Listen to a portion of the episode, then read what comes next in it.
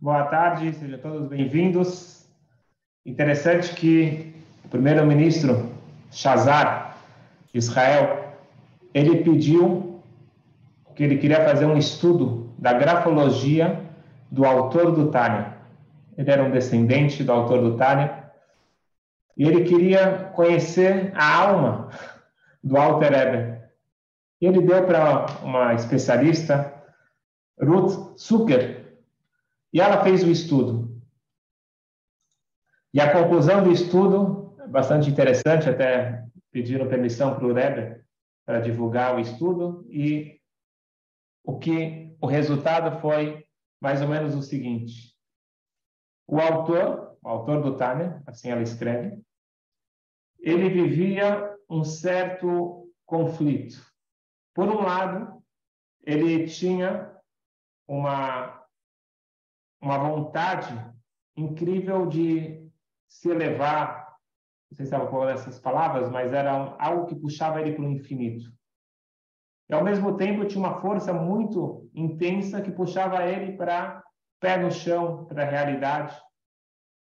Se fosse uma pessoa comum, com certeza com essas duas forças antagônicas, essa pessoa ficaria louca.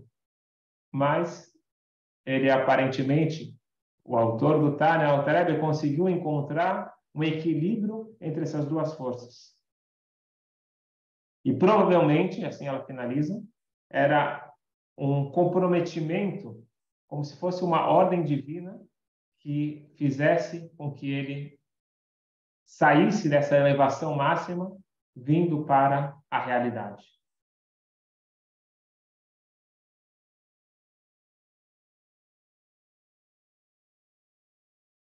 Em outras palavras, o Alter Eber, ele vivia uma vontade intensa de se conectar com Hashem e sair da realidade mundana e física. E, ao mesmo tempo, ele tinha um comprometimento muito grande com o mundo, com a realidade, com o dia a dia. Isso, na verdade, o Alter Eber no Tânia, ele quer nos dar essa habilidade muito importante e crucial para nossa vida, sendo que nós precisamos essa conexão espiritual máxima e nós precisamos implementar essa espiritualidade dentro do nosso dia a dia. E para isso, hoje vamos, se Deus quiser, finalizar mais um módulo aqui, o capítulo 50. Estamos finalizando, estamos chegando lá. Aliás, gostaria de pedir para todo mundo que está nos acompanhando desde o início, Tânia, seja ao vivo, seja as gravações, se puderem enviar uma mensagem de alguma forma mandar uma mensagem que vocês estão acompanhando, que vocês estão juntos, para programarmos. Se Deus quiser, queremos fazer uma grande comemoração. O término Tânia, depois de três anos, muito estudo, muita dedicação e todos nós merecemos uma, uma grande festa. Então, eu queria que quem acompanhou desde o início, mesmo quem pegou e fez depois viu depois os vídeos e já está junto com a gente. Eu quero saber quem são vocês, para juntos nós possamos, podermos é, comemorar. Podem enviar, por favor, uma mensagem para alguma das redes sociais. E nesse capítulo, no capítulo 50, o Alter Eber, ele nos mostra como equilibrar. Interessante que na Kabbalah você tem amor como a água e amor como fogo. Amor como a água é algo que te traz uma paz interior e uma força para poder lidar com as outras atividades do seu dia a dia. Então, quando você ama alguém que te faz bem, igual amor com a água, ou você está ligado com algum projeto, alguma ideia, alguma coisa que te dá uma motivação, aquilo te dá uma motivação não só para aquilo, você tem um bem-estar geral. Esse é chamado o amor como a água. Ele é comparado também como o amor como a prata, amor prata. Depois a gente tem o amor ouro, o amor como fogo. O amor como fogo é igual fogo. O fogo ele é quente, ele é intenso. A água ela é fria, ela é, é sem, muito, sem, sem muita muitas alterações. O amor como água é comparado igual ao amor de família. Você tem aquele amor pelo seu irmão, pela sua irmã, é um amor estático. Você não tem medo de perder, você não tem como escolher, é algo que você tem lá e já é dado como um fato. O amor que pode surgir entre o homem e uma mulher é o amor igual ao fogo. Para isso continuar até o 120, precisa colocar combustível para esse fogo continuar dentro. Mas o amor do casamento é igual ao fogo. Primeiro que ele pode ser rompido, ele precisa ser o tempo todo alimentado e ele pode chegar num grau de intensidade muito mais forte do que um amor como a água. A mesma e, e quando você está assim apaixonado, não sei se é a palavra correta para o que a gente está falando aqui, o amor como fogo, você não consegue pensar em mais nada, você está focado somente neste amor. E não é que te traz motivação para outras coisas. Você está 100% concentrado nisto que está te é, acendendo por dentro naquele momento. Esses dois tipos de amor eles também acontecem no plano espiritual, no casamento cósmico. Existe o amor como água, existe o amor como fogo. O amor como água é aquele que está acostumado e, e ele está vivendo a sua rotina com tranquilidade. Mas o que nós precisamos lembrar é que se a pessoa tem só água, isso é frio. Falta aquele calor, falta aquela vida. Nós temos que despertar o amor de fogo. O problema é que o amor de fogo, se o fogo não controlado, ele queima, ele mata, ele destrói. Isso explica um pouquinho a famosa passagem da Torá, os dois filhos de Aaron, na inauguração do templo móvel do Mishkan, Nadav e Abiú, é escrito que eles entraram no templo e eles ofereceram um fogo estranho e eles morreram. Então diz a Kabbalah, o que, que era esse fogo estranho? Fogo estranho era o fogo interno da alma deles. Eles estavam presenciando a revelação de Deus no lugar mais sagrado. Eles não aguentaram. Eles queriam mais, e mais, e mais. E a experiência vai ficando cada vez mais intensa, mais intensa, mais intensa, até que a alma sai e o corpo fica. Foi isso que aconteceu com eles. A falha deles foi uma falha espiritual, onde eles queriam apenas o espiritual e se desconectaram do físico. Eles queriam subir, subir, subir, acabou subindo. Só que este não é o objetivo, tanto é que foi considerado uma falha e foi orientado para todos nós aprendermos dessa falha para não repetir a mesma falha.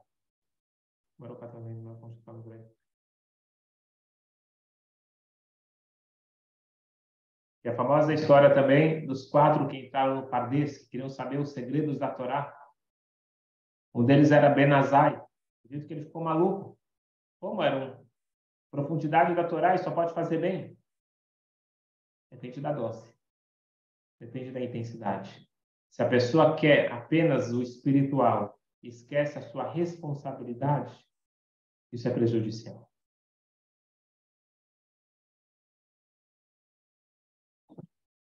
Mas, por outro lado, a gente precisa do fogo. Você precisa desse, dessa intensidade, desse calor. Como criar esse equilíbrio? É justamente essa mensagem final desse módulo, onde o Alter fala com propriedade, porque ele tinha o máximo de fogo ele tinha o máximo de amor a Deus que poderia desconectar ele facilmente da realidade e ele tinha o comprometimento máximo, uma obrigação. Então existe a vontade de sair do corpo existe a responsabilidade de voltar para o corpo. Essa dinâmica na Kabbalah, baseado no que está escrito sobre os anjos, Ratzov, Ashov, significa subir e descer. Se eleva e desce. Celebra e desce. Tem que ter os dois. Eu tenho que ter a vontade. A vontade de sair do corpo é maravilhosa. Agora, sair é o problema. Agora, a vontade é boa. Talvez um, um dos, dos emissários do Rebbe, o Rebbe enviou para algum, algum país aí do mundo é, onde não tinha nenhuma estrutura judaica, e a pessoa não estava se adaptando, falou, eu, eu não quero estar tá aqui, eu quero, eu quero estar tá de volta com o Rebbe, eu quero voltar lá para a sinagoga do Rebbe, Seven Seventy. E o Rebbe falou para ele, você querer estar tá aqui é maravilhoso, você tem que querer. Na hora que você deixar de querer estar aqui, aí vai ser um problema. Se você se acostumar com a nova realidade, achar que isso é o ideal, aí é um problema. Você tem que continuar querendo estar aqui, mas você tem que continuar estando lá. Então, é uma dinâmica. A nossa vontade tem que ser o tempo todo estar querer, querer se conectar com Deus de uma forma a sair desse mundo. É, tanta, tanta, tanta materialidade que atrapalha a minha conexão espiritual. Essa é a minha vontade. Agora, a minha responsabilidade é naquilo que a Shem espera de mim, nesse mundo físico, com rotina, com afazeres mundanos, é aqui que está a minha missão. Eu não sou um anjo, eu estou aqui para passar pelos dilemas, obstáculos, uh, momentos de talvez de confusão. Isso tudo faz parte da minha realidade, mas tudo isso se resolve se eu estou conectado espiritualmente, um nível mais elevado, e de lá eu pego forças para poder enfrentar e transformar a realidade do mundo. Uma das coisas, uma das armas secretas que o Tânia tem, a Hassidut tem, e a gente usa bastante, principalmente nas nossas meditações, são os nigunim. Nigun é uma melodia racídica. A música, a gente sabe que a música ela tem um poder de penetração muito forte na nossa alma. Ela sai da alma, entra na alma. Só que o Nigunim são almas muito elevadas que se expressam através do Nigun. O Nigun ele é composto por um Rebbe ou por uma pessoa muito elevada. O Nigun é chamado a pena, caneta da alma. E tem, se você for dividir essas melodias em duas classificações. Tem melodias introspectivas e tem melodias alegres. Não tem ninguém, ai, ai, ai, que, que, que, que traz para vibração, para alegria. E tem aqueles nigunim que é mais contemplação, meditação, introspecção. E tem os nigunim, eu gosto que começam com introspecção e finalizam com alegria. Nossas meditações, a gente sempre procura começar com contemplação e sempre o último nigunim que a gente coloca é um nigunim de alegria. Porque tem que voltar para a realidade com alegria. Aliás, todos convidados, se Deus quiser, esse próximo domingo, dia 4, vamos ter mais uma meditação judaica. Podem também buscar informações e se inscrever pelas redes sociais. Quando nós cantamos um nigun, uma melodia, nós, nós canalizamos a nossa alma para aquele sentimento. Então, tem um momento de introspecção e um momento de ação, com alegria. As épocas do ano para cada para cada sentimento, existem momentos do dia para cada sentimento e assim existem os momentos da nossa vida para cada sentimento. Os Leviim, os Leviim, eles eram no templo aqueles que cantavam e tocavam, e fazia parte do serviço divino. O serviço divino não era apenas parte técnica, tem a melodia. A melodia é dito que a melodia que faz a, a inspiração surgir e se elevar. E por isso está escrito que os Levim, eles cantavam com a boca, com instrumentos musicais, e era uma, uma melodia que tinha tanto esse sentimento de introspecção, sentimento de alegria, e era sempre Ratzó Vashó. Então, sobe e desce. A gente precisa estar nessa dinâmica de subir e descer.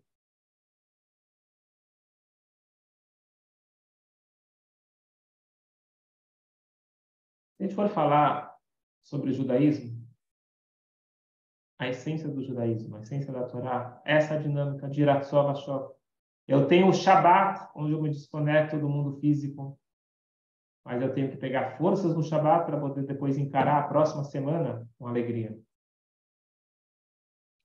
Eu tenho os dias e os momentos épocas da vida onde eu preciso me desconectar um pouquinho, eu tenho que achar aquelas ilhas no tempo. Todo dia eu tenho que ter um mini Shabbat, todo dia eu tenho que ter um momento de introspecção, de conexão.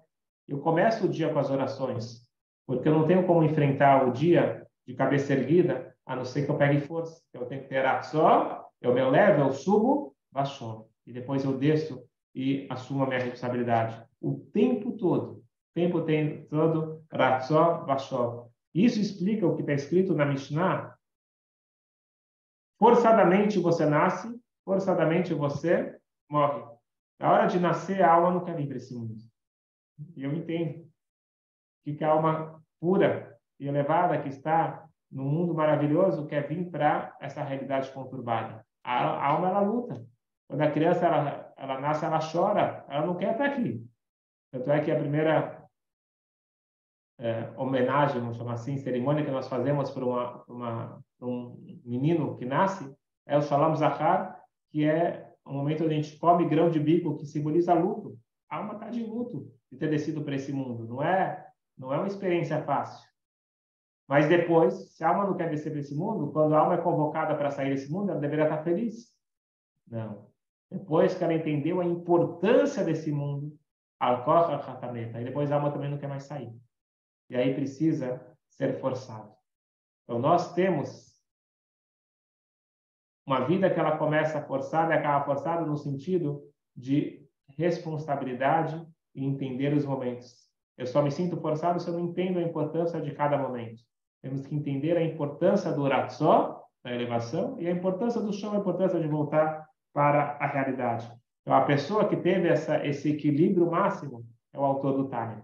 E por isso, e quando foram estudar, através da grafia dele, estudar a essência da alma dele, foi isso que eles encontraram, que é justamente isso. Ele tinha o ápice, o máximo possível de amor por Deus e querer se desconectar desse mundo físico, mas ao mesmo tempo ele tinha o máximo de compromisso com a sua responsabilidade, com a sua missão aqui na Terra. E com isso fecha um fechamento importante desse módulo para entender que nós não devemos buscar apenas aquilo que é cômodo, aquilo que é interessante, mesmo pelo ponto de vista espiritual. Os filhos de Aaron, eles acharam que chegaram no nível mais elevado possível, porque eles eram pessoas que não queriam saber do corpo.